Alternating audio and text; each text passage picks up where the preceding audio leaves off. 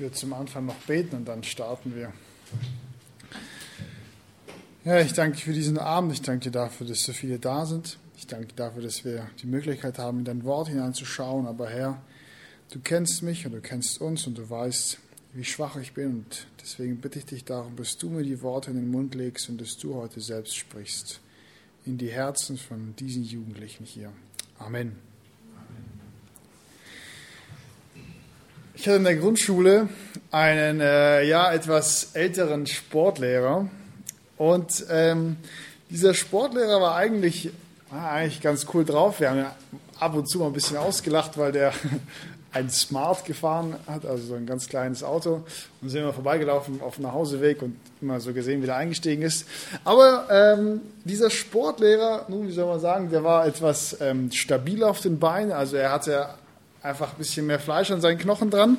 Und der hat gar nicht erst geschwitzt, als er angefangen hat, Sport zu machen, sondern der hat schon geschwitzt, wenn er nur unterrichtet hat. Und so hat er uns viel unterrichtet oder viele Aufgaben gegeben. Und ihr wisst ja, in der Grundschule, da ist man irgendwie so eineinhalb Meter groß oder nur einen Meter groß. Und was macht man so groß in der Schule? Auch nicht so wirklich viel im Sportunterricht. Und vor allem, da gab es halt noch so Purzelbäume und sowas. Und ich muss ehrlich sagen, ich habe den Typen noch nie gesehen, wie er einen Purzelbaum gemacht hat.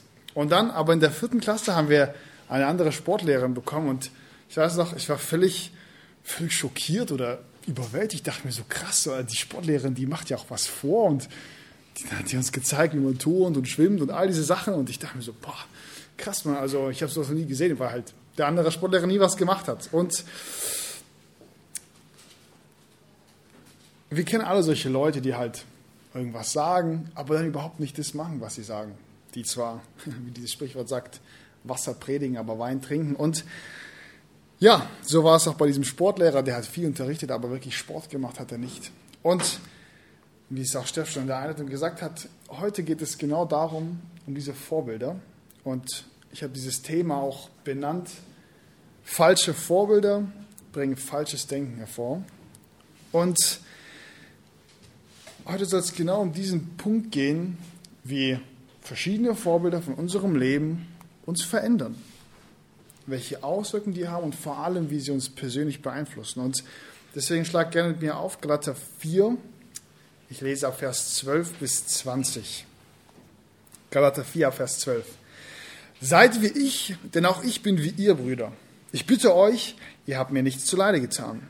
Ihr wisst aber, dass ich euch einst in Schwachheit des Fleisches das Evangelium verkündigt habe und die Versuchung für euch die in meinem Fleisch war, habt ihr nicht verachtet noch verabscheut, sondern wie einen Engel Gottes nahmt ihr mich auf, wie Jesus Christus. Wo ist nun eure Glückseligkeit? Denn ich gebe euch Zeugnis, dass ihr, wenn möglich, euer Auge ausgerissen und mir gegeben hättet. Bin ich also euer Feind geworden? Sie eifern um euch nicht gut, sondern sie wollen euch ausschließen, damit ihr um sie eifert. Es ist aber gut, alle Zeit im Guten zu eifern und nicht nur, wenn ich bei euch zugegen bin. Meine Kinder, die ich abermals Geburtswehen habe, bis Christus in euch Gestalt gewinnt. Ich wünschte aber, jetzt bei euch zugegen zu sein und meine Stimme umzuwandeln, denn ich bin euretwegen in Verlegenheit. Ein spannender Text, der ist manchmal etwas schwierig geschrieben, aber wir wollen es trotzdem diesen Text anschauen und direkt mit dem ersten Punkt starten. Das funktioniert sogar. Und zwar habe ich den ersten Punkt benannt, werdet wie ich. So beginnt nämlich Paulus hier, Vers 12, seid wie ich, Brüder. Und nun eigentlich schon etwas sehr merkwürdig, wie Paulus hier startet, weil, also ich bin ehrlich, wenn jemand von euch so sagen würde, hey, seid wie ich, also würde schon etwas ähm, ja, komisch rüberkommen oder ich würde etwas stutzig werden. Ähm, denn ja, wenn jemand das von euch so sagen will, dann wäre es sehr wahrscheinlich so, dass ja, ihr ein bisschen mit Stolz zu kämpfen hättet. Aber Paulus sagt es hier nicht einfach zusammenhangslos, sondern er sagt es hier in einem Kontext. Und diese Aussage steht hier nicht alleine, sondern davor steht Text und danach steht Text. Und es ist unglaublich wichtig, was er davor sagt. Weil davor, was sagt er davor? Das haben wir letzte Woche von Steff gehört. Im Abschnitt davor von Vers 8 tadelt Paulus die Galater, dass sie dem Götzendienst wieder verfallen sind. Also die Galater waren früher wenn man es so sagen kann, ganz klassische Götzendiener. Und als Paulus ihnen das Evangelium verkündigt hat, sind sie zum lebendigen Glauben gekommen. Das heißt, sie glauben an das Evangelium und haben sich von all diesen Götzen abgewandt. Aber jetzt sagt er ihnen, also in diesem Abschnitt davor, hey, ihr habt doch geglaubt, ihr habt doch gelebt, aber warum geht ihr wieder zurück zu den Götzen? Warum dreht ihr euch wieder um? Und was genau hat Paulus hier gemeint mit dem, dass sie sich wieder umgedreht haben? Haben sie wirklich dieses altmodische Götzen, diesen altmodischen Götzendienst gemacht? Also haben die auch wieder diese äh, Götzen angebetet und sind in den Tempel gegangen? In gewisser Weise ja und irgendwie auch nein, weil die Galater sind jetzt nicht mehr in den Tempel gegangen und haben dort Götzen gedient, geopfert und äh, geraucht und sowas, sondern in gewisser Weise sind sie nicht diesen Götzen nachgelaufen, sondern sie haben sich umgedreht vom Evangelium und haben gesagt, hey, wisst ihr was? Wir können uns selbst retten und wir werden es selbst versuchen, indem sie das Gesetz gehalten haben. Das heißt, er tadelt sie, weil sie nicht mehr Gott gehorchen, sondern weil sie versucht haben, sich selbst zu retten und dadurch Götzendienst gemacht.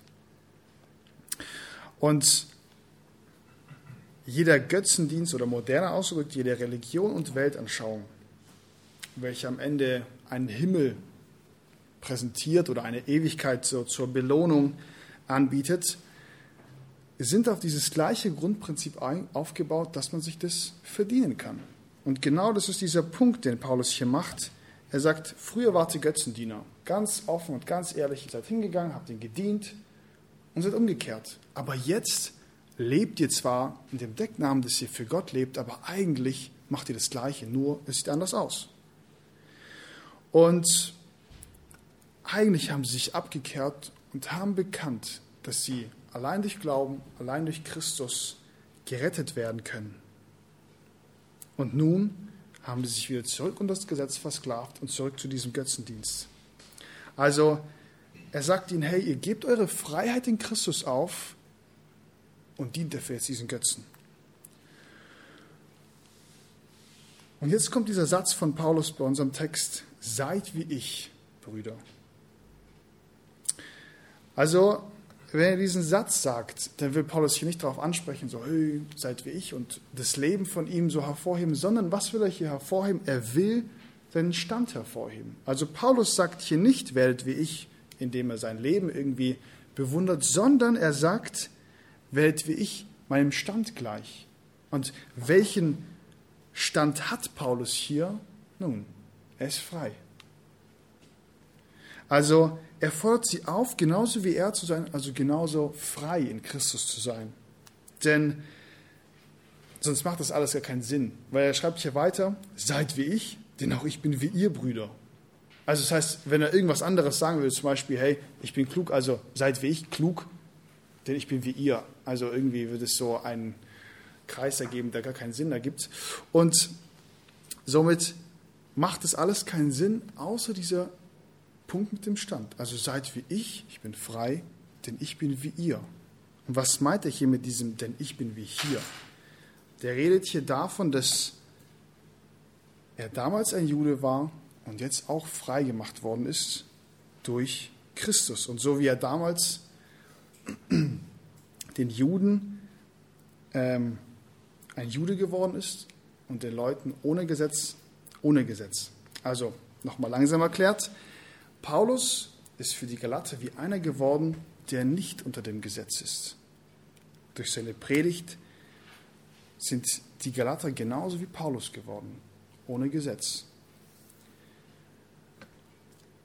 Und Paulus musste als Jude nicht mehr der Tora dienen, und die Galater als Heide nicht mit dem Gesetz.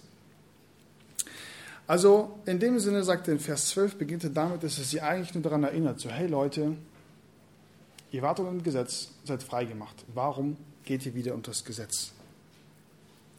Aber er bleibt hier nicht stehen, sondern er schreibt noch weiter. Und er schreibt weiter diese, diese These, und belegt sie ein bisschen. Ich lese nochmal den Text. Also ab Vers 12. Seid wie ich, denn auch ich bin wie ihr Brüder. Ich bitte euch, ihr habt mir nichts zuleide getan. Ihr wisst aber, dass ich euch einst in Schwachheit des Fleisches das Evangelium verkündigt habe und die Versuchung für euch, die in meinem Fleisch war, habt ihr nicht verachtet noch verabscheut, sondern wie ein Engel Gottes nahmt ihr mich auf, wie Christus Jesus. Also Paulus stellt hier eine These auf und dann belegt er diese These mit zwei Beispielen. Und diese zwei Beispiele sind für uns eigentlich auch so ziemlich abstrakt, aber für die Glatter damals war es etwas sehr Bekanntes, weil es einfach eine Geschichte ist von ihnen. Also eine Begebenheit, die die Galater mit Paulus erlebt haben. Also ich versuche es euch mal ganz einfach zu erklären. Zuerst sagt Paulus, hey, schaut mal, damals bin ich doch zu euch gekommen und habe wie es hier drin steht, in Schwachheit euch das Evangelium verkündigt. Also er ist nicht zu ihnen gekommen und hat irgendwie versucht, groß eine Vorlesung zu halten oder über Philosophie und Geschichte und irgendwas anderes kompliziert ihnen das Evangelium zu erklären, sondern er hat am Anfang nicht mit ihnen hochdiskutiert, sondern ist zu ihnen gekommen und hat ganz einfach in Schwachheit das Evangelium verkündigt. Also er ist wie sie geworden. Man könnte sagen, er roch nicht mehr nach Jude, sondern er roch nach den Galatern. Also er ist ganz praktisch, hat sich von all diesen Dingen gelöst. Und warum ist es so besonders? Weil damals ein Jude nie mit einem Heide geredet hat. Also es geht gar nicht. Die haben nicht gegessen, die haben nicht geredet und vor allem nicht irgendwas verkündigt. Und Paulus sagt, hey Leute, wisst ihr was? Es war mir alles egal. Ich habe das alles hinter mich gelassen und bin zu euch gekommen und habe euch das Evangelium verkündigt. Und ein weiterer Punkt, was er hier noch sagt, er sagt ja hier auch, ich habe in Schwachheit gepredigt. Und die haben ihn trotzdem angenommen. Nun, ich will mein kleines Beispiel euch erzählen, um es zu verdeutlichen, damit ihr so ein bisschen mehr verstehen könnt, was ich hier meine. Stellt euch einen Bibelschulprofessor vor. Jemand, der so richtig was auf dem Kasten hat. Also nicht nur ein einfacher Professor, sondern der richtig was drauf hat. Also er leitet ein riesiges Bibelseminar und ähm, ist sozusagen der Chef von ganz oben. Und so ein Mann kommt am Sonntag in die Kirche, aber er steigt nicht auf die Kanzel, sondern er geht in die Kinderstunde. Und in der Kinderstunde ähm, hält er dort diese, diese Predigt oder diese Andacht oder dieses Thema. Und diese Kinderstunde, wie auch bei uns, ist meistens von drei bis sechs Jahren. Und so müsst ihr euch vorstellen, dieser Mann, der der Oberste ist von der Bibelschule, der kann wahrscheinlich Hebräisch, Griechisch, wahrscheinlich noch Aramäisch, vielleicht Lateinisch, Englisch und Deutsch, hat wahrscheinlich seinen Doktor drin geschrieben in irgendeinem Fach. Und dann kommt er zu diesen Kindern. Und diese Kinder, die können noch nicht mal lesen, die können nur Deutsch. Und ähm, nun, also wenn er jetzt am Sonntag zu Ihnen kommt, was, mit was fängt er an? Vielleicht mit einer Vorlesung auf Hebräisch oder, gut, die können nur Deutsch, also vielleicht doch nur Hermeneutik oder etwas praktischer Kirchengeschichte. Also ich glaube, dieser Professor, wenn er anfangen würde, nach den ersten drei Sätzen würde das erste Kind in der Nase bohren, das zweite würde fragen, hey, können wir heute eigentlich basteln? Und äh, das dritte will nach seinem Lieblingstier fragen. Also völlig, das passt völlig gar nicht zusammen. Was macht dieser Professor? Der kommt in die Kinderstunde, er nimmt das Evangelium und bricht es herunter. Er, er erzählt ihnen eine spannende Geschichte, macht eine kürzere Andacht, nur zehn Minuten, und er versucht diesen Kindern das Evangelium beizubringen. Nun hat der Professor jetzt das Evangelium irgendwie kleiner gemacht, irgendwas weggelassen? Nein, er hat es einfach ihnen so weitergegeben, wie sie es verstehen. Ganz einfach, ganz klein. Er hat keine Fremdwörter benutzt wie Heiligung und Rechtfertigung, sondern in ganz einfachen Wörtern, ganz einfachen Beispielen. Und so kam Paulus zu den Galatern, ganz einfach, und hat ihnen das Evangelium verkündigt. Nun, und dann sagt er aber hier weiter in dem Text, dass sie ihn angenommen haben. Und er schreibt hier, hey, ihr habt mich nicht mal abgelehnt, sondern ihr habt mich sogar angenommen, ihr habt mich liebevoll angenommen. Und warum ist dieser zweite Punkt, den Paulus hier hervorbringt, warum ist das so besonders? Warum schreibt er das hier nochmal so, ja, dass äh, sie ihn angenommen haben? Nun, er schreibt hier, über seine Schwachheit und vor allem Schwachheit des Fleisches. Also irgendwas hatte er gehabt an sich. Wir wissen nicht, was es ist, ob es eine Krankheit ist, ob es irgendeine Verstellung war, keine Ahnung. Ähm, es gibt auch noch andere Stellen, die das ähm, noch so ein bisschen, genau. Also auf jeden Fall noch andere Stellen, äh, wo er noch so ein bisschen darüber schreibt, über dieses, diesen Pfahl im Fleisch und sowas. Und um ehrlich gesagt, wissen wir gar nicht oder weiß ich nicht, wissen es auch die Bibelausleger nicht, was er hier genau meint. Also ob es eine Krankheit war, ob er was mit seinen Augen hatte, was auch immer. Aber der Punkt ist, den er hier sagt, hey Leute, ich bin zu euch gekommen und eigentlich war ich menschlich abstoßend. Ich war irgendwie komisch oder einfach ein normaler, weltlicher Mensch würde ihn nicht annehmen.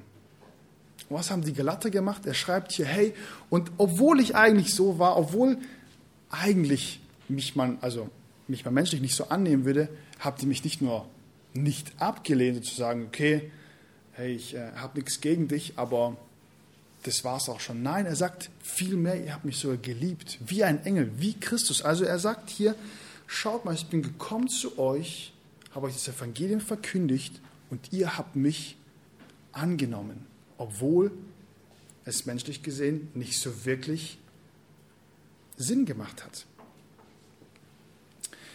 Nun, jetzt haben wir uns diese zwei Beispiele angeschaut, die Paulus hier schreibt. Aber eigentlich gehen die Beispiele ja nur über irgendeine alte Geschichte, wie sie sich damals kennengelernt haben und sind irgendwie nur so zwischenmenschliche Beziehungen. Also was hat das alles mit diesem Punkt am Anfang zu tun, seid wie ich denn? Ich bin auch wie ihr Brüder. Also wo liegt der Sinn darin, dass er das ihnen noch erzählt? Also was will er ihr sagen? Den Punkt, den Paulus hier machen will, ist, dass wir durch Christus frei werden. Durch Christus frei werden vom Götzendienst, durch Christus frei werden von Sünde, durch Christus frei werden von irgendwelchen Bindungen, die wir menschlich in unseren Gedanken haben. Also für Paulus wäre es ja eigentlich ein zu niedriges Niveau gewesen, um bei den Galatern was zu verkündigen. Aber Christus macht uns frei davon. Für die Galater wäre es eigentlich abstoßend gewesen, Paulus anzunehmen, weil er es nicht verdient hat vielleicht. Aber was macht Christus? Er macht uns frei davon. Und Christus hat auch uns von unserem Denken frei gemacht.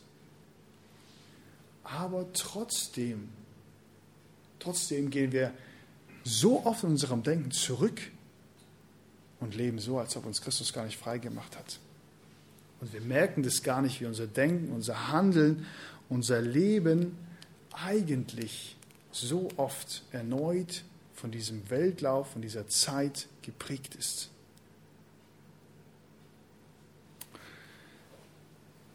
Ich will dich fragen, warum du zum Beispiel so lieblos zu deinem Umfeld bist. Und ich meine nicht damit, dass du mit deinen Freunden abhängst und zu ihnen voll nett bist. Hey, das kann jeder, das kann auch die Welt. Aber warum interessiert dich vielleicht jemand Neues, der in die Gemeinde kommt, nicht so sehr?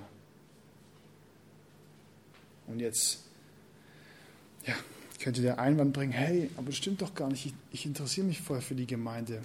Da will ich dich fragen, wo bist du am Mittwoch in der Bibel oder in der Gebetsstunde? Ich will dich fragen, wie oft du andere Leute fragst, und zwar nicht deine Freunde, sondern irgendwelche anderen aus der Gemeinde, wie es ihnen geht.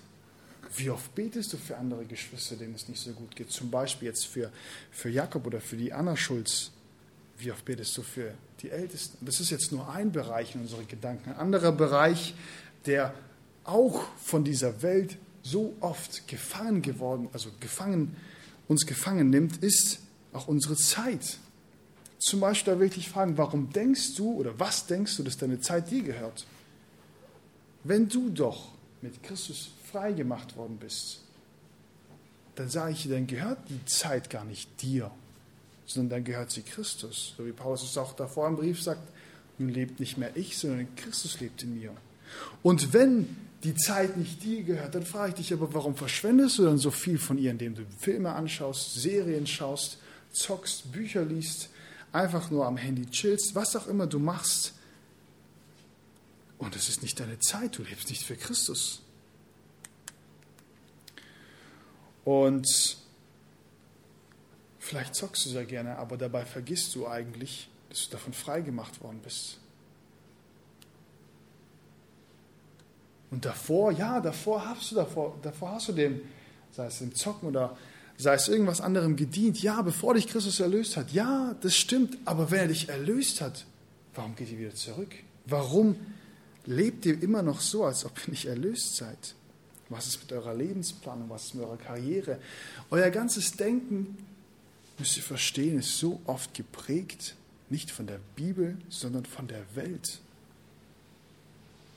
Zuerst will ich mein Leben, mein Haus, meine Familie bauen und dann, ja, dann, wenn noch ein bisschen Zeit übrig bleibt, dann kann ich Gott schon dienen. Nein, das verlangt Gott nicht von uns, sondern viel mehr. Und als letztes Beispiel will ich euch euer ja, Konsumverhalten vor Augen halten. Denn unser Denken ist so verdreht durch die Welt, durch die Schule, durch vor allem Social Media, aber dieses Denken hat auch in die Gemeinde Einzug gehalten, weil kommt jeden Freitag zur Jugend, es gibt hier Essen, Musik, ein Thema, ihr kommt am Sonntag in die Kirche, da gibt es einen Gottesdienst mit allem drum und dran und vielleicht denkt ihr, hey, aber ich bin sogar so gut, dass ich am Mittwoch zur Bibelstunde komme. Doch ich sage euch, wir sind nicht dazu berufen, einfach nur hier so Veranstaltungen zu besuchen und dann so einen Haken dahinter zu setzen. Nein, ich sage euch, wir sind berufen worden, zu dienen. Und zwar alles zu geben. Und um zu wissen, wem und was wir dienen sollen, zuerst nämlich dem Herrn und dann den Menschen, sollen wir unsere Bibel lesen, daran studieren, beten, darüber nachdenken und dann will ich dich fragen, und das ist ein ganz einfaches Beispiel, ein ganz praktisches Beispiel, wer von euch hat schon mal die Jugend eingeladen? Oder wer hat schon mal für euch etwas für die Jugend organisiert? Und wenn ja, wie oft machst du das? Und das Zweite ist, warum machst du das? Und ich will euch hier nicht irgendwie aufzwingen, hey, ihr müsst was für die Jugend machen und ihr müsst euch richtig engagieren. Darum geht es mir gar nicht. Nein, sondern es geht darum, dass ihr euch oft zurücklehnt und sagt, hey Leute, ich bin da und jetzt bedient mich mal. Hey, hier mit Essen, Thema, hey Mann, irgendjemand wird noch ein cooles Spiel organisieren. Darum geht es nicht. Nein, du bist berufen zu dienen und nicht bedient zu werden. Und das sind einfach nur so drei kleine Beispiele, die uns aufzeigen sollen, hey, unser Denken ist so beeinflusst von der Welt. Unser Denken ist so der Welt gleich und wir sind so oft gefangen in diesen Dingen.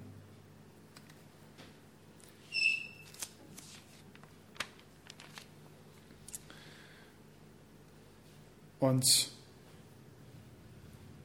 Christus hat uns frei gemacht und trotzdem leben wir so oft darin. Und ich will euch hier nicht irgendwie das Heil absprechen, darum geht es mir gar nicht, sondern ich will euch aufzeigen, hey, lebt so, wie wie Paulus hier sagt, seid wie ich, lebt in der Freiheit.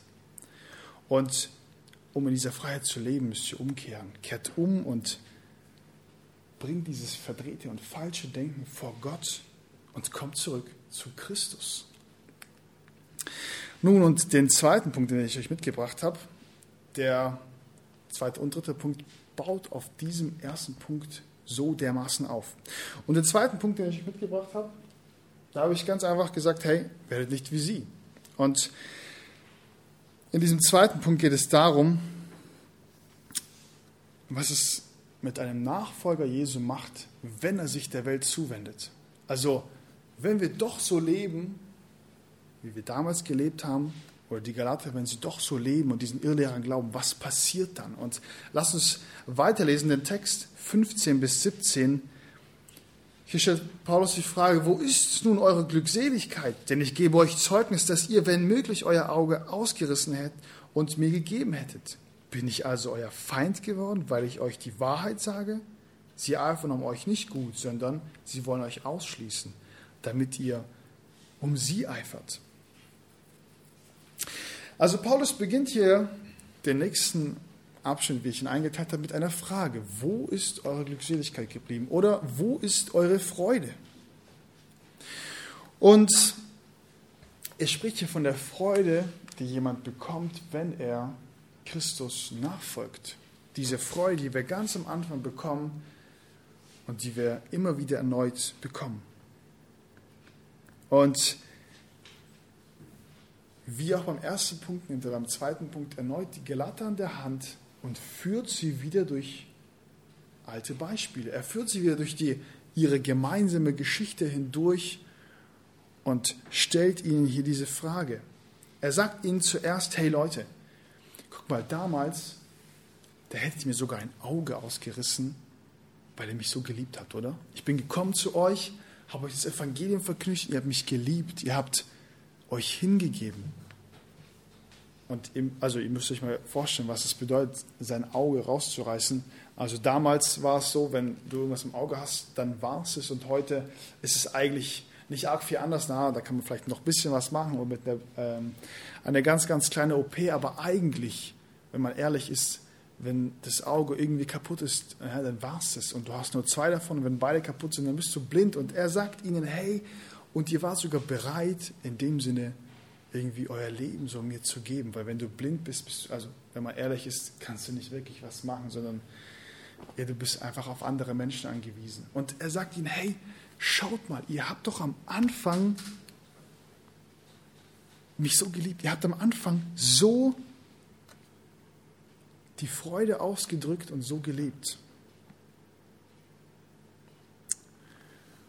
Und am Anfang haben sie ihn nicht so geliebt, weil es Paulus war, sondern warum? Weil Paulus auch ein Nachfolger von Christi war. Also es heißt, Paulus kommt zu ihnen, verkündigt das Evangelium, sie glauben an ihn und dann leben sie zusammen in Einheit, leben sie zusammen, lieben ihn, weil sie jetzt alle Christus nachfolgen.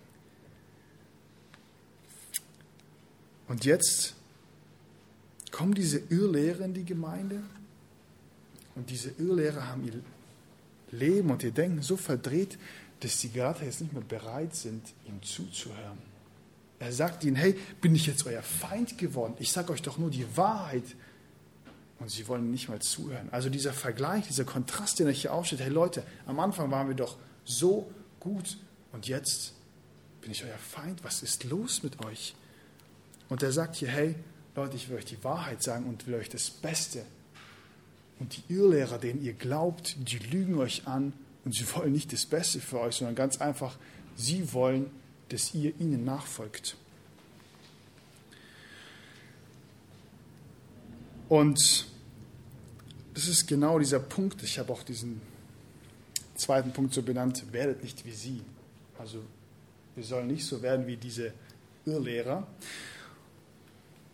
Denn den Irrlehrern geht es nicht darum, die Gemeinde zu bauen, geht es nicht darum, euch irgendwas Gutes mitzugeben, sondern den Irrlehrern geht es allein darum, sich selbst groß zu machen, so viele Nachfolger wie es geht hinter sich zu haben und sich groß zu machen. Und was war das Anliegen von Paulus? Ja, das genaue Gegenteil. Er will ihr Bestes. Ich habe hier ein Bild mitgebracht. Ich denke, man sieht es auch. Auf diesem Bild äh, sind zwei, zwei Männer zu sehen. Ich hoffe, ich stehe nicht allzu sehr im Weg. Äh, genau. Und diese zwei Männer, nun, die, äh, die machen ein bisschen Sport und die joggen. Und das Spannende ist an diesen zwei Männern, dass ähm, die hier so also eine Schnur halten. Und auch merkwürdig, dass sie so nah beieinander joggen, weil normalerweise kennt es jeder auch von der Schule, wenn man so einen Cooper-Test läuft mit der Klasse und man sich so ein bisschen näher kommt, da geht man direkt wieder weg. Aber diese zwei Männer joggen nebeneinander. Und das Interessante ist dabei, der eine von den beiden Männern ist blind. Und deswegen joggt einer, der halt sehen kann, voraus und führt den Blinden. Deswegen auch die Schnur am, am Handgelenk und deswegen auch so nah. Einfach, dass der Blinde halt weiß, wo es hingeht. Und so können dann die Blinden auch ihre ganzen Marathons und sowas laufen. Und jetzt stelle ich euch eine Frage. Läuft dieser blinde Mann seinem Partner hinterher oder läuft dieser blinde Mann ins Ziel? Also nochmal die Frage, läuft der blinde Mann einfach nur dem Partner hinterher oder läuft der blinde Mann ins Ziel? Nun, eigentlich eine Frage, die man so gar nicht Ja oder Nein beantworten kann, sondern er macht ja beides, oder? Er läuft dem Partner hinterher, damit er ins Ziel kommt. Und gleichzeitig ähm, will er ins Ziel und deswegen läuft er seinem Partner hinterher. Und das ist genau der Punkt, worin sich die Irrlehrer unterscheiden. Und zwar, die Irrlehrer sagen, hey, ihr müsst auch mir nachfolgen. Und zwar folgt ihr mir nach und ich bringe euch aber nicht ins Ziel. Und gleichzeitig sagt aber Paulus, hey, folgt mir doch nach, aber ich bringe euch ins Ziel. Und ein wahrer, ein echter Leiter geht voran und lebt als Vorbild. Und gleichzeitig will er nicht die Leute für sich gewinnen, sondern für Christus gewinnen. Und die Irrlehrer hingegen wollen die Leute nur für sich gewinnen. Und dann sitzt du hier und denkst dir so, ja gut, aber wie ist mit den Irrlehrern und so Zeug? Also, wir haben hier keine Irrlehrer in der Gemeinde, also wozu brauchen wir das jetzt? Und ja, das stimmt. Äh, meines Erachtens nach haben wir bis jetzt auch noch keine Irrlehrer in der Gemeinde. Dafür dürfen wir Gott loben und preisen. Ähm, aber wisst ihr, wir brauchen keine Irrlehrer in der Gemeinde, weil ähm, wir auch so der Welt glauben. Wir sind dumm genug und glauben auch so der Welt. Deswegen brauchen wir gar keine Irrlehrer. Und dann müssen wir auch gar nicht so hochkompliziert irgendwo nachforschen. Ah, wo liegt es? Wo glauben wir den Leuten? Ich stelle euch die gleiche Frage, wie Paulus den Galatern gestellt hat. Wo ist eure Freude geblieben? Jeder kennt es, schon wieder zur Schule aufstehen, schon wieder klingelt der Wecker so früh, schon wieder nerven die Kinder im Bus, schon wieder muss ich dem Lehrer zuhören, schon wieder muss ich Hausaufgaben machen und schon wieder geht mir die Familie einfach nur auf die Nerven. Und ich muss helfen, obwohl ich eigentlich übelst einen anstrengenden Tag hatte. Ah, die haben doch keine Ahnung. Ich habe so lange gearbeitet, ich habe acht Stunden auf der Arbeit gearbeitet und jetzt kommen die nach Hause und wollen, dass ich jetzt noch Staubsauge oder was auch immer oder mein Zimmer aufräume. Also, ja, dann kommt jetzt noch ich, also euer Jugendleiter und sagt, hey, jetzt macht ihr hier noch zu wenig in der Jugend. Also was ist eigentlich los mit den ganzen Leuten? Die haben doch keine Ahnung, wie stressig mein Leben ist. Und äh, dann sagen die, ja, ich soll noch Bibel lesen. Wann soll ich die Bibel denn lesen? Und dann noch beten und all diese Sachen. Eigentlich brauche ich noch ein bisschen Me-Time. Und nach der Schule muss ich mal ein bisschen runterkommen, nach der Arbeit einmal mich aufs Bett flacken und ja, einfach, keine Ahnung, eine Folge schauen oder vielleicht einfach ein bisschen am Handy chillen oder ein bisschen schlafen. Und ich frage erneut, wo ist eure Freude geblieben? Und zwar eure Freude nicht nur am Leben, sondern vor allem am Bibelstudium. Wo ist eure Freude im Gebet? Wo ist eure Freude im Liedersingen? Wo ist deine Freude, wenn du die Predigt am Sonntag hörst und es kaum abwarten kannst, nach dem Gottesdienst hinzugehen und mit den Leuten zu reden darüber so und sich auszutauschen. Hey, was fandet ihr gut? Was fand, ja, was ich gut fand? Und ich kann euch etwas sagen. Wir kennen diese Freude gar nicht. Wir meinen, ja, hier geht es einfach nur um diese Alltagsfreude. Nein, hier geht es um viel mehr. Hier geht es darum, dass wir uns in Christus freuen, darüber freuen, dass wir sein Wort haben, dass wir mit ihm reden dürfen, dass wir ihm Lieder singen dürfen, dass wir Gemeinschaft haben dürfen.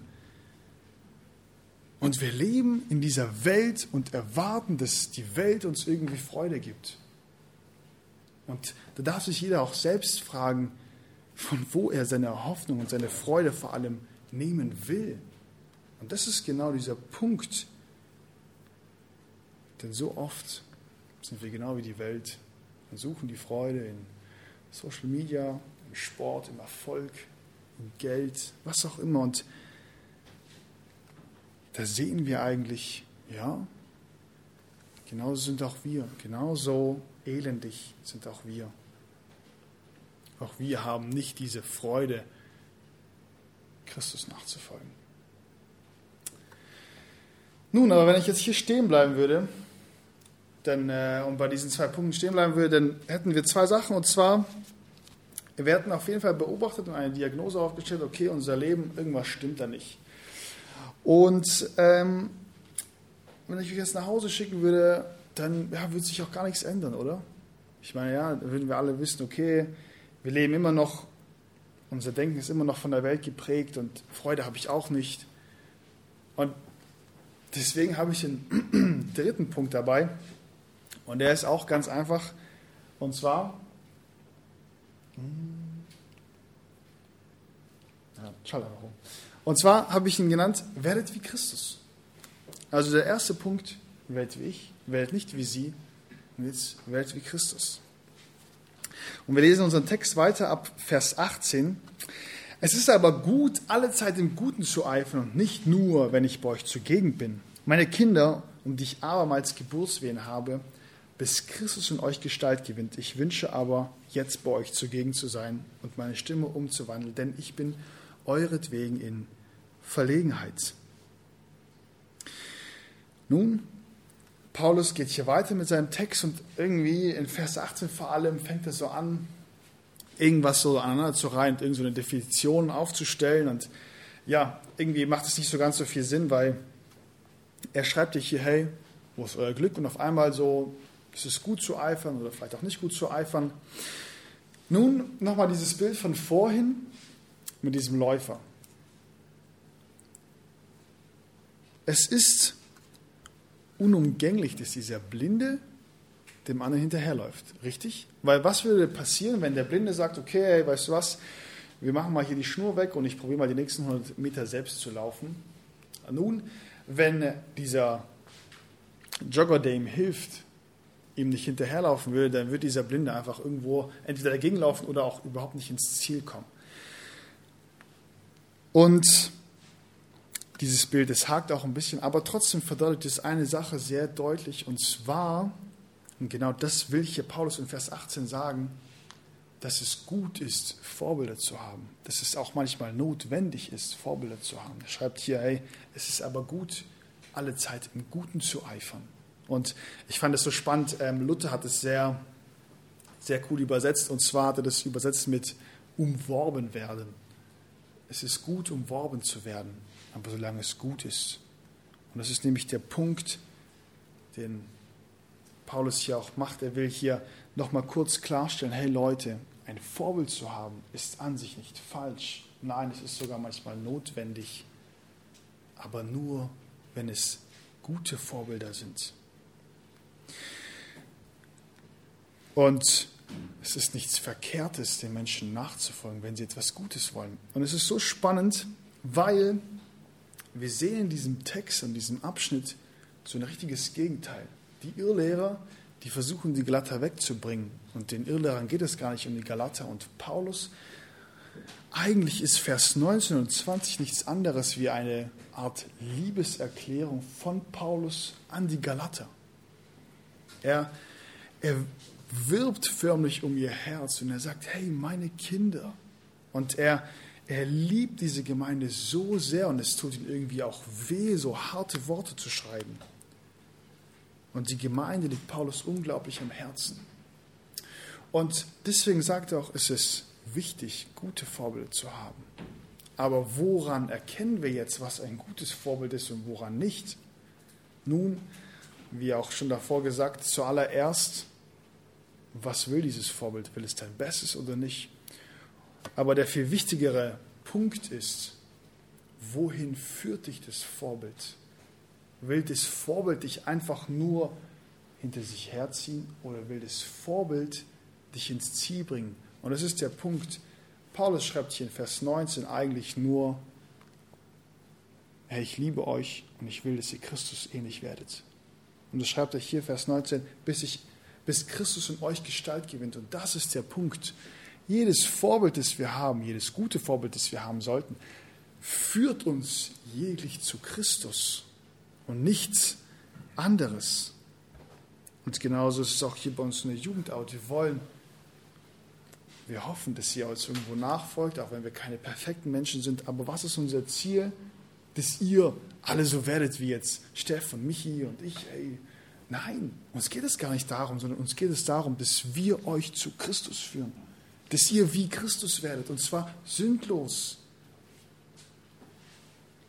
Und wenn ihr irgendwann mal die Gemeinde wechselt oder wenn ihr uns irgendwann mal komisch finden werdet, ja, die komischen Hasen wieder aus der Jugend.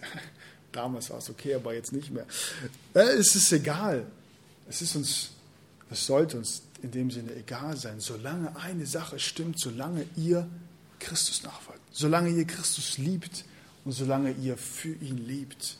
Und solange das passiert, können wir sagen, ja, die Jugendarbeit ist irgendwo gelungen.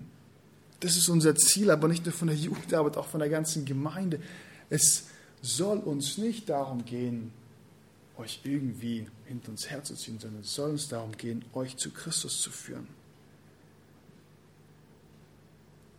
Nun, es ist die Frage, okay, und wie kommen wir zu Christus? Wie werden wir wie Christus? Und es ist ganz einfach eigentlich. Wie wenn jemand anfängt, Sport zu machen. Der Sport lässt ihn nicht unverändert, sondern meistens, wenn er regelmäßig Sport macht, verändert es seinen Körper. Und genau das ist auch mit Christus.